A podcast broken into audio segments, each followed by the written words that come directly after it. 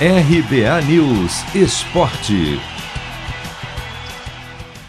Brasil pode ter até oito mudanças no jogo desta quinta, nove da noite, no horário de Brasília, no Newton Santos, no Rio de Janeiro, contra o Peru, pela segunda rodada da Copa América. O técnico Tite fez vários testes nos treinos, mas confirmou apenas uma alteração: o goleiro Ederson no lugar de Alisson. Os dois têm a confiança da comissão técnica já se revezaram nas últimas rodadas das eliminatórias. As mudanças que foram testadas são Thiago Silva no lugar de Marquinhos na zaga, na lateral esquerda sai Renan Lodge, entra Alexandro. No meio, Casimiro e Fred dão lugar a Fabinho e Everton Ribeiro. E enquanto Neymar é recuado para a criação no lugar de Paquetá, e o ataque pode ter a saída de Richarlison e as entradas de Gabigol e Cebolinha. Assim, o Brasil atuaria com Ederson, Danilo, Militão, Thiago Silva e Alexandro, Fabinho, Everton Ribeiro e Neymar, Gabriel Jesus, Gabigol e Cebolinha. Tite explica que o foco do trabalho é dar oportunidade para todos, mas sem comprometer o estilo de jogo dos atletas e da equipe. É um desafio que a gente tem. Dar oportunidade é uma linha muito, muito próxima entre dar oportunidade e descaracterizar uma equipe.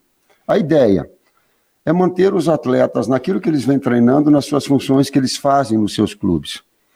Isso dá a rotina do lugar, como diria o professor Rui Carlos Osterman, isso te dá a, a, a, sensação de confiança do atleta, porque ele vai fazer aquilo que ele tem domínio e aquilo que ele faz no seu clube, emprestando para a equipe. Isso estou falando da, da, da individualidade, do, do, do, do, desempenho individual do atleta. E a gente montar essa, essa estrutura que ela possa uh, ter um bom desempenho, que as engrenagens, que as conexões elas possam ter.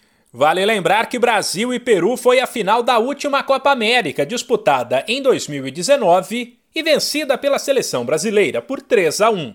Apesar de o adversário dessa quinta ser um velho conhecido de Tite e da comissão técnica, muita coisa mudou no time do técnico Ricardo Gareca, como explica o auxiliar da seleção brasileira, Kleber Xavier. O Peru que a gente enfrenta amanhã é um Peru que jogou contra o Equador na, na última rodada das eliminatórias, uma equipe que jogou com marcação agressiva média, que, que é a característica dela, mas também baixou muito e utilizou do contra-ataque. Muitas mudanças na equipe do Peru em relação ao, ao, aos outros jogos anteriores do nosso enfrentamento, sem Farfã, sem Guerreiro, sem Aquino, sem Flores, sem Zambrano, sem Advíncula, vários atletas, uma renovação, alguns atletas importantes que continuam, mas a gente estudando os últimos jogos do Peru, trabalhamos no dia de ontem no dia de hoje, buscando estratégias ofensivas e defensivas para enfrentá-los, sabendo dessa dificuldade. Também nesta quinta, pelo Grupo do Brasil, tem Colômbia e Venezuela, seis da tarde, no Estádio Olímpico de Goiás.